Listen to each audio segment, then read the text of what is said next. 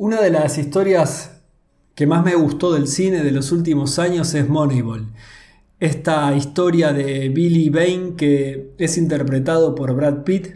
Y Billy Bain en la historia es, bueno, en la historia real es el gerente de los Oakland Athletics, un equipo de béisbol de la primera liga americana que la verdad es que tiene muy pocos recursos, es un equipo que no tiene ninguna posibilidad de pelear por nada importante y por lo tanto tiene muy pocas oportunidades Billy Bain en su lugar de contratar a las mejores figuras del campeonato local. Es lo que le pasa a los equipos de fútbol muchas veces que vemos con más frecuencia en España o en Latinoamérica, que los mejores equipos, los que más dinero tienen, quiero decir, terminan contratando a los mejores jugadores y los otros tienen que eh, ir tirando de los jugadores que ya pasaron su mejor momento y están deseando volver, o a chicos muy jóvenes que siguen siendo apuestas y son inmaduros para jugar en primera.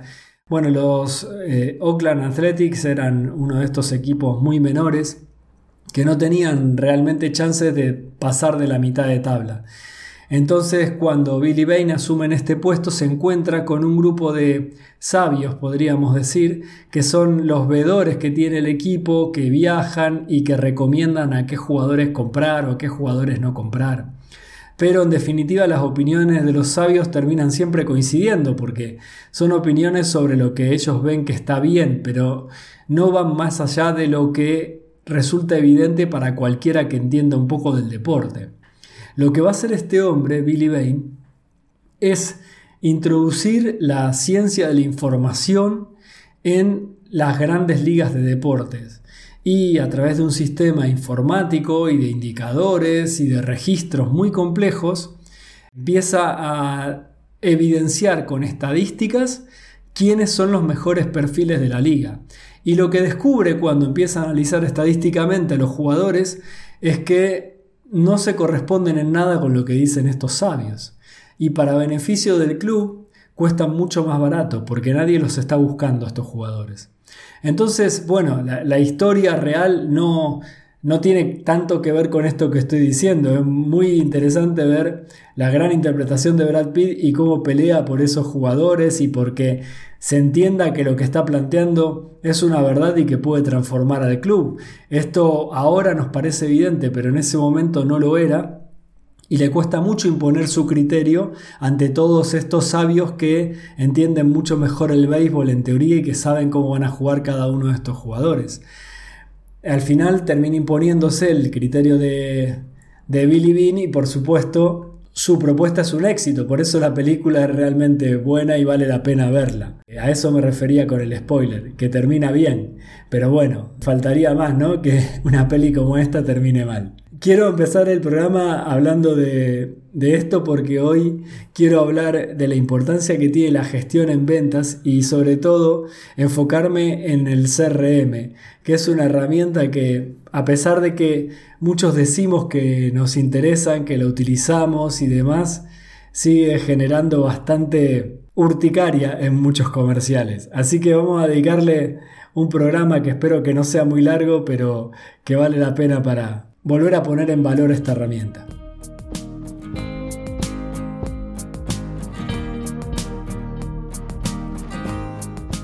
Soy Oscar Bianchi y esto es Calmalab. Un programa sobre ventas enfocado en cómo mejorar tu rendimiento comercial e incrementar a la vez tu bienestar personal. En un mundo saturado por el estrés y las preocupaciones, la calma es el camino ideal para desarrollar tu eficiencia en el trabajo y tu calidad de vida.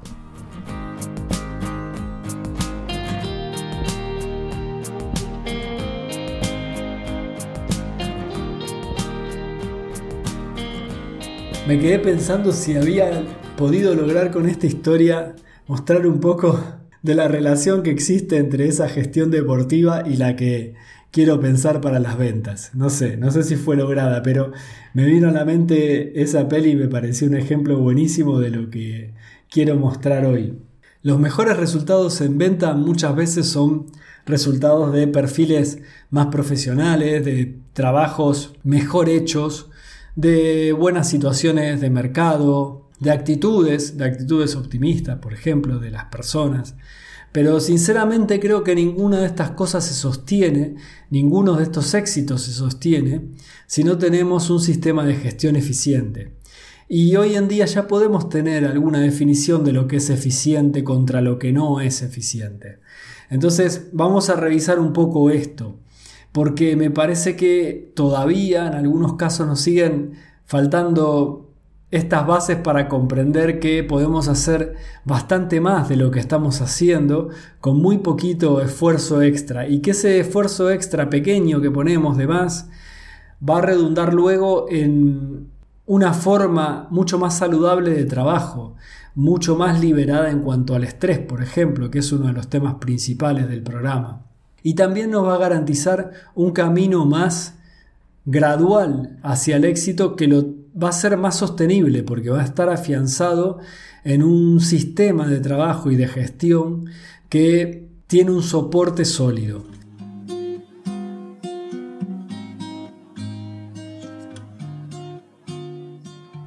Lo primero que me vino a la mente cuando pensé en hablar del CRM fue la, imagen de las carpetas archivadoras. Las carpetas archivadoras, esto de las empresas antiguas, muy antiguas, que tenían para cada cliente una carpeta, una carpeta física, quiero decir, donde se ponían todas las interacciones que podíamos tener con esos clientes. Estoy seguro que la mayoría recordará o habrá visto alguna de estas carpetas en alguna empresa en la que ha trabajado todavía sobreviviría alguna carpeta de cliente. Era bastante engorroso porque lo que tenían esas carpetas era que uno manualmente tenía que escribir algo, aunque ya existieran ordenadores, podía apuntarlo en el ordenador lo que fuera, luego había que imprimir eso, guardarlo en la carpeta y dejar ese registro. ¿Y qué se registraba en esas carpetas? Normalmente se registraba poca cosa porque en realidad al haber una carpeta que exigía información, el personal terminaba completándolas con facturas para que los jefes no vieran que la carpeta estaba vacía y había muy poca nota que nos ayudara a vender. Además tenía un problema muy grande lo de la carpeta, que si por ejemplo quería buscar todos los clientes que me hubieran comprado un producto determinado, y lo tenía que hacer a través de la carpeta, de las carpetas, tenía que ir una por una viendo si estaba ese producto o no. Entonces, en las antiguas empresas, en los años 70, 60, 50, épocas que ni siquiera vimos, había personas dedicadas a la gestión de estas carpetas. Iban carpeta a carpeta, iban recolectando información, sobre todo en las grandes empresas, para poder tener algo de información válida para poder actuar sobre los clientes, porque si no, no había manera de tener información.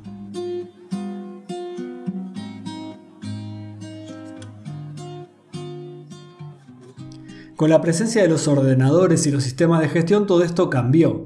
Entonces, la carpeta esta, y esto es lo que me importaba reflejar, toda esta carpeta se va a convertir de repente en una fila, en una fila, en una línea de un Excel.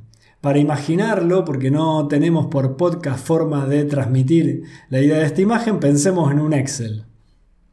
Cada fila de nuestro Excel equivale a una de aquellas carpetas.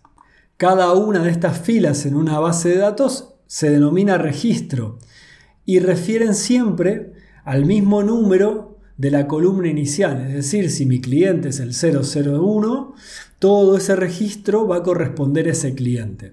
Entonces, lo ideal sería que en ese registro, teniendo columnas casi infinitas, yo pudiera ingresar toda la información que se corresponde con este cliente. Claro, eso también es muy difícil de mantener. Los sistemas hoy no trabajan de esa manera, pero es importante visualizar la idea. Decir, bueno, cada vez que pienso en un cliente, pienso en un lugar físico, físico no en el sentido de un papel, sino de un registro en algún lugar, en la nube, en mi disco rígido, donde sea, donde contengo, guardo toda la información relativa a ese cliente de manera tal que pueda encontrarla rápidamente. Hasta aquí no dije nada nuevo, es algo que todos conocemos. Nosotros damos de alta un cliente, tenemos el registro, ponemos tanta información como creamos conveniente o como nuestro CRM, y aquí ya lo mencionamos, tanta información como nuestro CRM nos demande.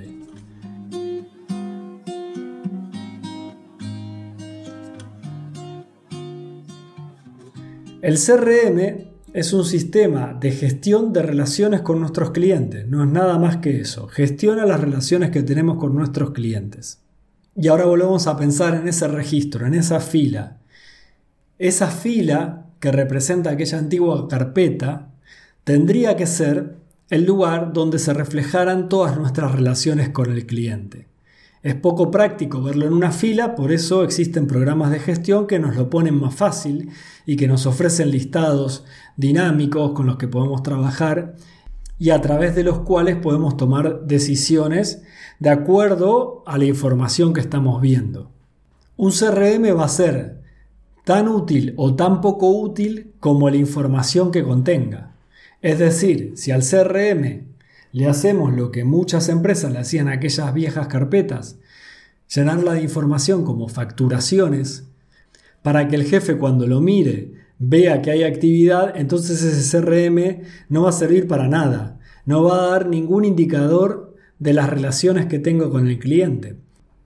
La posibilidad que nos da hoy el CRM es la de poder apuntar todo lo que va pasando con el cliente. Y por todo me refiero a todo. Y ahora vamos a entrar un poquito más en tema. Para entender a este CRM, una vez que visualizamos el registro, a mí me gusta pensar en tres categorías porque los filtros pueden ser muchísimos, pero tres categorías básicas. La primera serían las actividades. Las actividades que son todas las acciones que nosotros realizamos con los clientes. Todas, todas, todas las acciones. Luego estarían las oportunidades. Las oportunidades son las que forman parte del proceso comercial. Cuando hablo de una oportunidad, estoy hablando de una relación en la que he pasado, por ejemplo, por una calificación de, la oferta, por una negociación de precio, algo que tenga que ver con el proceso comercial. Y aquí podemos decir que toda oportunidad es una actividad, pero toda actividad no es una oportunidad. Puedo haber estado hablando con un cliente en una feria, pero no haber tocado ningún punto del proceso de venta. El cliente en ningún momento avanzó hacia la compra de algún producto mío, ni siquiera por interés, que sería la primera parte de ese proceso de venta. Entonces, es una actividad, pero no es una oportunidad. Y luego tendríamos las ventas. Las ventas serían el tercer estadio de este embudo y también podemos decir que toda venta es una oportunidad, pero toda oportunidad no es una venta. Hay muchas oportunidades que se pierden en el camino. Entonces, con estos tres criterios y el concepto de registro como contenedor de todas las relaciones con el cliente, podemos empezar a trabajar la idea de ese CRM. O la idea, mejor dicho, la idea que sería conveniente tener para realizar una gestión exitosa de nuestra cartera de clientes.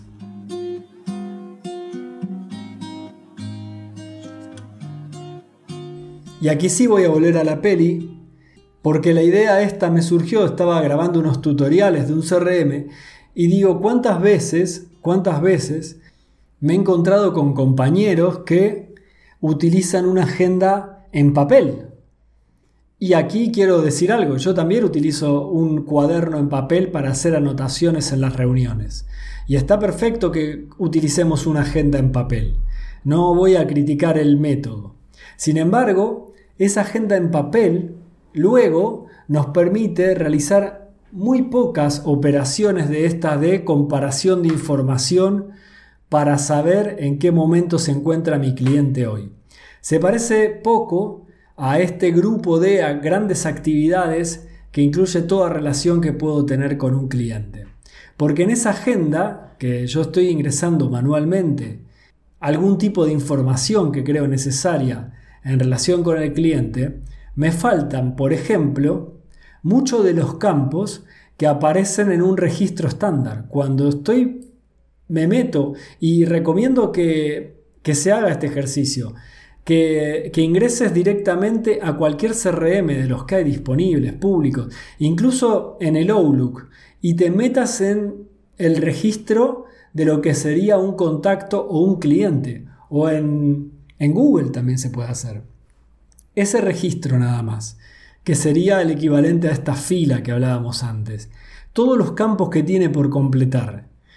Nosotros no completamos normalmente ni la cuarta parte de esos campos, que en principio son campos de contactos, por ejemplo, al menos en estas aplicaciones de correo, son campos de contacto, no forman parte de lo que es un CRM. Un CRM ya nos hace preguntas que refiere a la segmentación. Por ejemplo, un CRM nos puede preguntar, ¿este cliente lo calificas de A, B o C? Y esa clasificación tan simple para nosotros puede ser todo un mundo. Porque yo podría decir que mi cliente A en la compañía es aquel cliente que dentro de lo que es mi cartera de cliente está representando el 80% de mi facturación. Por lo tanto, mis clientes A serían el 20% de mis clientes si responden a Pareto, que Pareto era esta ley de 80-20. Mis clientes A serían ese 20% de clientes que me están generando el 80% de la facturación.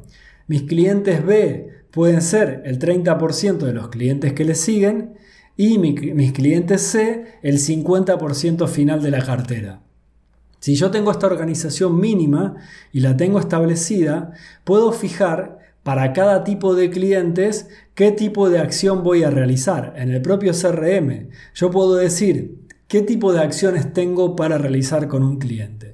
Tengo una visita física o reunión, tengo también una visita virtual o reunión virtual, una videoconferencia, tengo una llamada telefónica, puedo enviar un correo electrónico. Cada una de estas acciones implica un coste para la empresa, para mí, porque cuando estoy realizando una visita, pierdo mucho tiempo en el que a lo mejor podría haber enviado 20 correos. Entonces el coste de cada una de estas acciones es grande y por lo tanto va a tener una consecuencia en el resultado de mi venta. Así que si tengo la clasificación mínima de clientes en A, B y C y entonces voy a planificar las acciones según el coste que tienen para mí y para la empresa, voy a ubicar mis visitas en mis clientes A. Voy a usar las llamadas telefónicas para los B y voy a usar los correos electrónicos para los C. Esto a grandes rasgos, ¿no? Porque después tenemos múltiples variables para analizar esto. Pero con algo tan simple como una clasificación A, B y C y con una valorización de la acción que tengo disponible, yo ya puedo definir mi calendario de trabajo y puedo ordenar gráficamente a mis clientes. Es muy difícil hacer esto con un cuaderno. Por lo tanto, ¿cuál es el lugar de una agenda o un cuaderno en la gestión comercial? La agenda para mí tiene poco lugar desde el momento en que tenemos dispositivos electrónicos con alertas que nos van avisando de cómo tenemos previsto este calendario de visitas, de llamadas telefónicas. La agenda tiene poco lugar como agenda, como lo que tradicionalmente reconocemos como agenda de esto de organizar nuestras semanas en un papel. Y esto sé que puede traer discusiones, discusiones de gente que no piensa igual y yo las acepto y creo que hay gente que trabaja con agenda de papel que trabaja muy bien. Lo que digo es que en general yo prefiero y recomendaría, y si tuviera que formar un equipo de ventas, lo formaría directamente para que trabaje con una herramienta tecnológica. Además, la herramienta tecnológica permite compartir ese calendario y por lo tanto puede ser un requerimiento de la propia empresa, que yo pueda ver a dónde están realizando visitas mis comerciales porque lo quiero analizar. Y tercero es esto, que si yo tengo toda mi gestión en una agenda en papel, luego no puedo analizar si es eficiente o no el trabajo que estoy haciendo. Porque no es lo mismo realizar 40 visitas al mes y cerrar 5 ventas que realizar 10 visitas al mes y cerrar 8 ventas. Hay un indicador ahí que es muy relevante y que si tengo la agenda en papel muy difícilmente pueda saber si esta relación existe o no. Puedo tener una idea, una noción, pero no voy a saber el número concreto.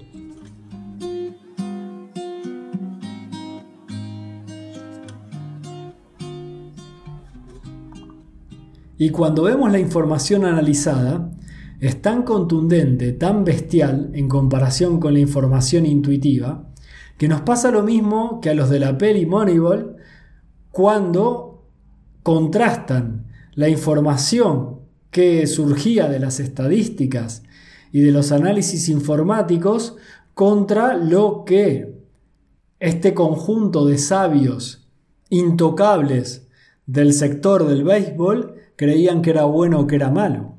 Y estamos recién hablando de un CRM mínimo, un CRM que no tenga casi información. Simplemente hablamos de una segmentación de clientes en A, B y C y una calificación de nuestras acciones según el precio de esa acción, el valor de esa acción económico.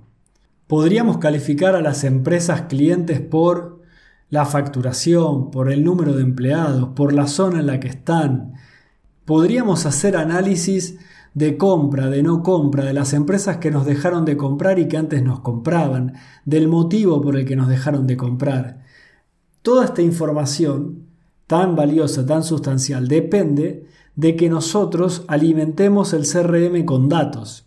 Y para eso tenemos que tener el convencimiento de que los datos que estamos aportando al CRM van a volver a nosotros como información valiosa. Muchas veces me da la sensación que hay comerciales que sienten que el CRM simplemente es una herramienta de control para la empresa, que la herramienta controla al comercial a través del CRM y punto. Si la empresa busca controlar al comercial a través del CRM, la visión de la empresa es muy pobre. Porque utilizar un CRM para controlar a un comercial es más o menos lo mismo que usar un Ferrari para pasear al perro. Sí, se puede pasear al perro en un Ferrari, no hay duda de que se puede pasear al perro en un Ferrari. Pero no es lo ideal, mejor caminar para eso. Por lo tanto, herramientas de control habría otras que son mejores. Y también creo que la empresa tiene que ser más inteligente y poner el control más del lado del comercial. Y lo consigue fácil, a través de los objetivos de venta. Porque aquí hay un punto que es muy importante y que tiene que entender tanto el comercial como la empresa. El comercial es un perfil muy diferente al del resto de empleados de la empresa. Es diferente porque es el único empleado de la empresa que comparte los objetivos de la empresa. Es el único que está alineado a la empresa. Y lo voy a demostrar muy fácilmente. Si a un empleado administrativo le dijeras que contestara con sinceridad si prefiere hoy realizar 10 facturas de venta o 100 facturas de venta, el empleado administrativo va a decir que prefiere realizar 10 facturas de venta. Me refiero a toda la gestión que implica la factura de venta. Porque su sueldo no va a variar en relación a esa facturación. Entonces, a él le importa poco que la empresa venda 10 veces más. Y cuidado, que esto no quiere decir que no le importe la empresa, le importa, pero a su manera, a su manera por su sueldo y a cambio del tiempo que está dando. Y por supuesto que quiere que la empresa no cierre y que la mayoría de las personas tienen buena voluntad en relación a su trabajo y a su empresa. O por lo menos nos conviene pensar eso, para vivir mejor. Sin embargo, si a esa persona le, le hiciéramos la pregunta y pudiera responder con sinceridad, cuanto menos trabajo, mejor. Si se lo preguntáramos a un dependiente, si se lo preguntáramos a alguien en operaciones, si se lo preguntáramos a alguien que está programando, a alguien que está fabricando, ¿cuántas ventas te gustaría que realicemos hoy? ¿10 o 100? Entendiendo que las 100 tienen una implicancia de incrementar su trabajo, no sé si 10 veces, pero al menos muchas veces para los que están en otras áreas. Y la mayoría diría 10. Porque por el sueldo que cobro, prefiero trabajar menos. Esto es algo casi, se diría, humano, ¿no? Como sería como una desmotivación que traemos de fábrica y contra la que tenemos que luchar todo el tiempo para que la vida no se convierta en algo tan rutinario y tan gris. Sin embargo, a la mayoría de las personas se le hace muy difícil luchar contra eso. Un comercial está en otra línea de trabajo.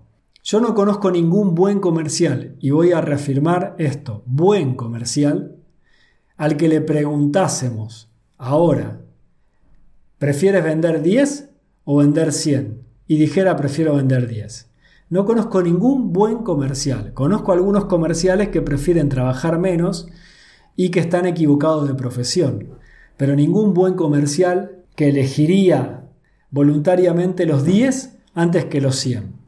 Y esto, por favor, que no se interprete como una adicción al trabajo. Estamos hablando de que el comercial, por su forma de percibir el salario, de fijo más variable, está muy interesado en vender más el comercial y la empresa son las únicas dos entidades, una jurídica y otra personal, que están interesados en el mismo objetivo. Quizás los consejeros delegados y los comerciales, podríamos decir, para hablar de personas. Quizás el gerente y los comerciales están alineados en sus objetivos. Y como este es un programa pensado desde el punto de vista de las ventas, quiero hacer hincapié en esto para que entendamos los comerciales que tenemos un punto de ventaja muy grande, que nosotros tenemos nuestros objetivos alineados a los de la empresa. Entonces, tenemos que dejar de pensar en el control, el control, el control, si nos están siguiendo, no nos están siguiendo, y utilizar las herramientas tecnológicas para aportar toda la información que tengamos a la empresa porque la empresa quiere que a nosotros nos vaya bien y nosotros necesitamos que la empresa le vaya bien. A diferencia de los restos de trabajadores de la empresa, nosotros estamos completamente conectados con la empresa. Es que tanto la empresa como nosotros queremos vender más.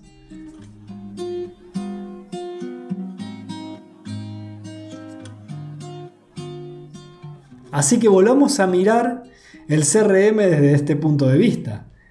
Perdamos la visión pobre del control, perdamos la visión pobre de esto me hace perder mucho tiempo y tomémonos el tiempo, si es necesario, de sentarnos con nuestro responsable de ventas, con el gerente de ventas, con la persona que nos tengamos que sentar, para construir una herramienta de gestión que nos sea útil para vender más. Porque estoy seguro que ese jefe de venta, que esa gerente de, general de la empresa lo que quiere es que se venda más. Entonces, si nosotros le podemos decir, comunicar y transmitir que alguna de las gestiones que nos están pidiendo no tienen validez o no sirven, y esa persona lo entiende de esa manera, va a estar de acuerdo en que las dejemos de hacer. Supongamos que una orden de la empresa sea, por ejemplo, visitar a todos los clientes físicamente.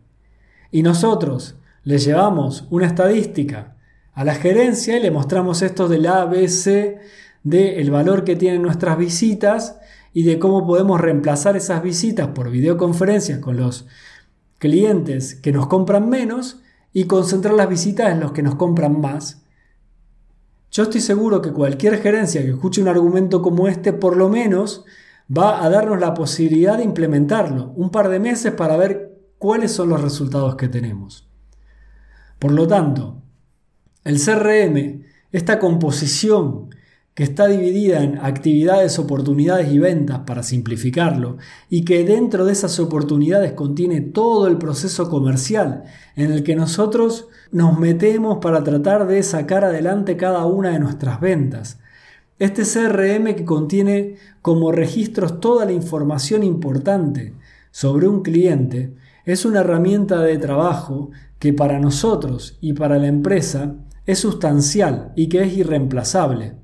Y lo que sugiero en este alegato a favor o en esta loa a la herramienta informática por excelencia para la gestión comercial es que como comerciales tomemos conciencia de la importancia de alimentar a esta herramienta con información útil de pensar sobre esta herramienta y junto con la empresa para volverla más eficiente, de abandonar hábitos que no contribuyen a una mejor venta, como puede ser apuntar todo en papel y nunca pasarlo a una versión digital, porque eso no va a quedar en ningún lugar, no lo vamos a poder encontrar. Y cuando tengamos que relacionar información, nos va a pasar igual que a un empleado de la década del 50 cuando tenía que recorrer físicamente las carpetas para tratar de encontrar una información común en todas ellas. Entonces pongamos la atención en la construcción de esta herramienta, porque aunque venga dado un software, el software no está siempre completamente integrado a las necesidades de una empresa. Hay que trabajar con esa herramienta para hacerla mucho más a nuestra forma y semejanza. Y no digo reprogramar, no digo invertir, no tiene que ver con esto. Hay veces que nos vale utilizar campos que ya están previstos en el sistema para ocuparlos con otra información. A lo mejor nos proponen una clasificación para que ordenemos a nuestros clientes según el sector y nosotros trabajamos en un sector vertical, entonces utilizamos esos mismos campos para clasificar a nuestros prospectos en lugar de a nuestros clientes. Pero usamos esa parametrización para luego poder obtener listados. A esto me refiero cuando digo que tenemos que pensar la herramienta, pensarla junto con la empresa, involucrarnos activamente en eso porque cuando vuelvan los resultados, nos van a permitir a nosotros tener más y mejores ventas, que es lo que queremos, que es lo que quiere la empresa.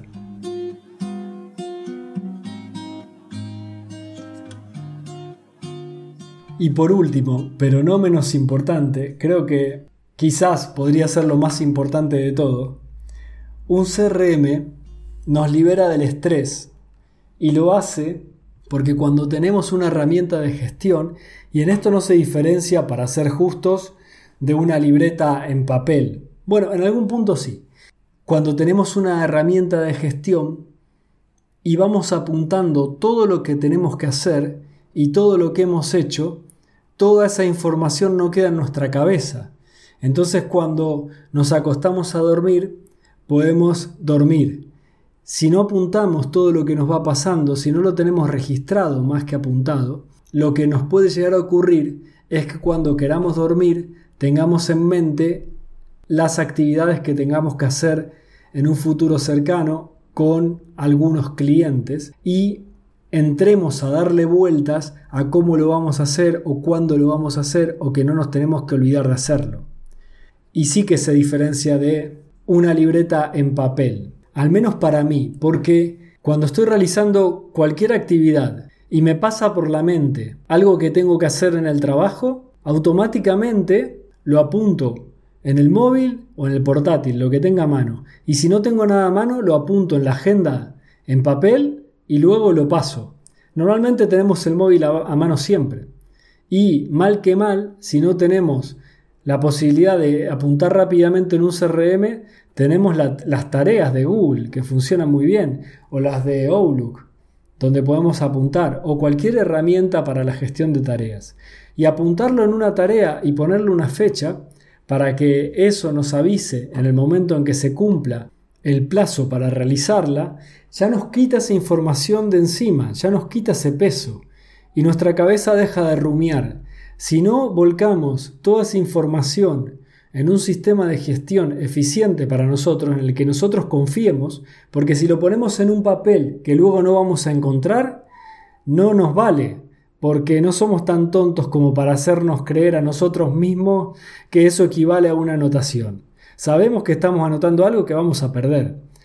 Pero cuando lo anotamos en un sistema de gestión eficiente, que puede ser tan simple como decía, como las tareas de Google, luego sabemos que el día que necesitemos esa información nos va a aparecer en nuestra cara y la vamos a poder gestionar bien. Por eso son importantes los sistemas de gestión y por eso como comerciales tenemos que enfocarnos mucho en el CRM y en la mejora de este sistema para trabajar diariamente. Ya estemos trabajando en una gran organización, mediana o pequeña, aunque seamos autónomos, siempre una gestión a través de un CRM, que incluso puede ser un programa que no sea un CRM. Outlook funciona como un CRM si lo trabajamos bien y configuramos bien. Y las herramientas de Google son fantásticas también, las gratuitas.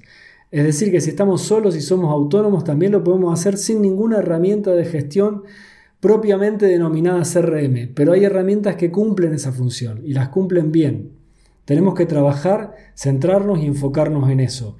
Y lo vamos a agradecer tanto al nivel de las ventas como al nivel de nuestra propia salud.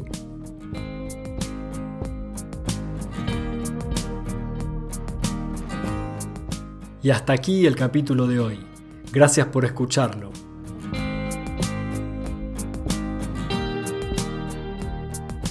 En las notas del programa te dejo los links a los temas mencionados.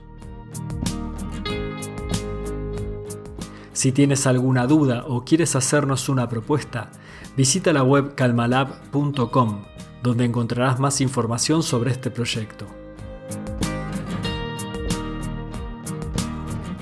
Y me darías una gran alegría si compartes, comentas o te suscribes al podcast. A mí me puedes buscar en LinkedIn o en Twitter como Oscar Bianchi. Ahí respondo a todos los mensajes.